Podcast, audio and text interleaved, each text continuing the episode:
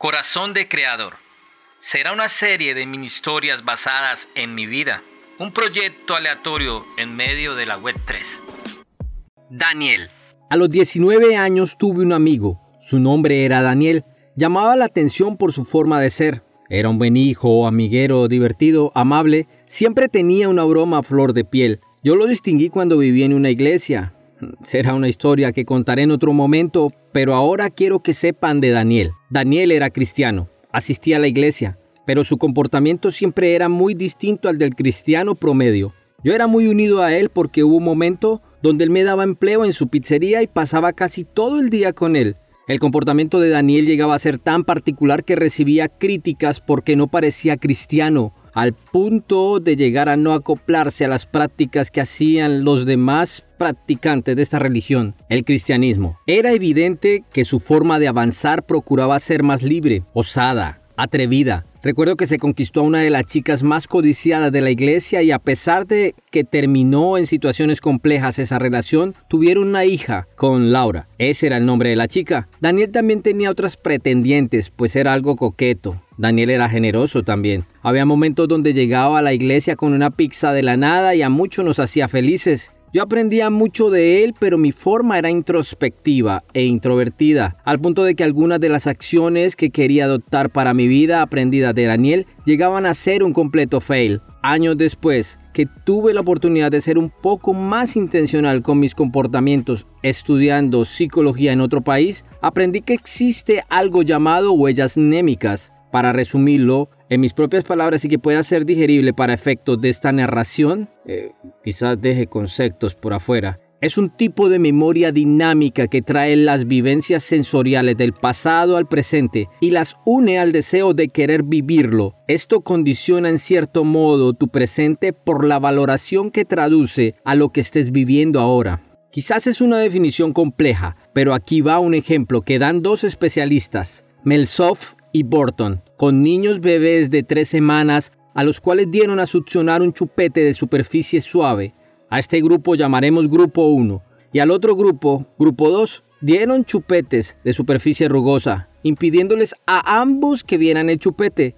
Posteriormente, tiempo después, los niños del primer grupo dirigían más su mirada hacia los chupetes suaves y los del segundo hacia los chupetes rugosos. Esto evidencia que en esta experiencia está implícito el registro de una huella anémica sensorial que condiciona la conducta visual y afectiva hacia el chupete. Esto era lo que me pasaba con mi amigo Daniel. Él era amable, él era amiguero. Yo quería ser así como él, pero debido a que en el pasado yo había tenido una influencia constante con personas de carácter poco amable y con la soledad, eh, por ser el mayor de tres hermanos, entonces se me dificultaba el ser amable y amistoso, al punto de buscar refugio en la soledad. Todo eso se trae al presente y le daba una definición a lo que yo vivía ahora. Eso es lo que nos pasa a muchos. Tenemos conceptos tan estructurados que están ligados al pasado, a nuestra infancia, a experiencias anteriores que están definiendo nuestro presente, nuestro comportamiento y estilo de vida. Quizás este episodio parezca denso, pero una vez lo decidas oír con el corazón tendrás pautas que te llevarán a entender conceptos que necesitas para avanzar y crecer. La resignificación de nuestras vivencias en la vida es tan necesaria para poder darle un nuevo matiz a nuestras vivencias de la hora no sé con qué estés luchando en el presente. No sé si te sientas atado o prisionero de algún vicio o algo difícil de enfrentar, pero puedes salir de ello. Puedes ser feliz como eres y con lo que tienes. Eso es lo que necesitas para poder llegar a donde quieres llegar.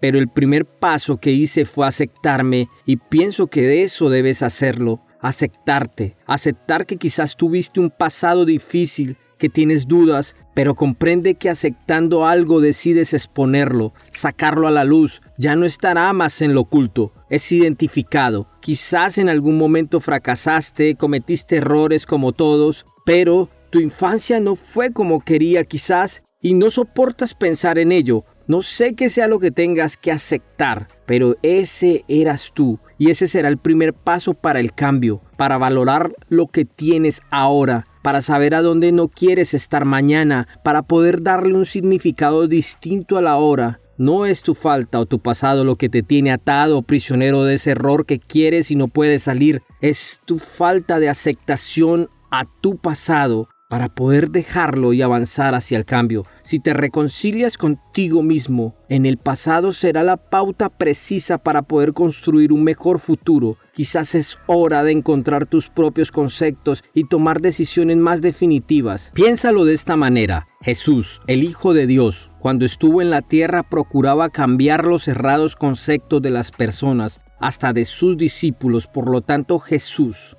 en una de sus vivencias en la tierra mencionó que lo que contamina no es lo que consumimos, porque va al vientre y luego a la letrina, mas lo que contamina es lo que sale de la boca porque viene del corazón, pues de allí viene todo lo malo, es de la abundancia del corazón que habla la boca, y esto se lo decía Jesús algunos escribas y fariseos que condenaban a sus discípulos por no lavarse las manos antes de comer por la costumbre judía. Entonces si puedes ser lo que quieres ser o hacer lo que quieres hacer, solo necesitas mirar con ojos frescos tu presente, pues es probable que es el mismo Dios el que está resignificando muchos conceptos en tu vida y tú te sigues aferrando a esos conceptos del pasado que no te quieren avanzar. No estás solo o sola y si crees que lo estás cuentas conmigo quizás te puedo acompañar, pero no lo estás. No estás solo. Llegarás a donde decidas. Vamos, reconcíliate contigo e inténtalo una vez más. Es posible que lo que estás viviendo no es del todo malo. Simplemente lo debes aceptar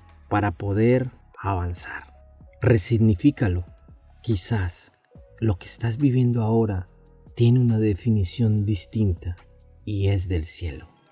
Corazón de Creador será una serie de mini historias basadas en mi vida, un proyecto aleatorio en medio de la Web 3.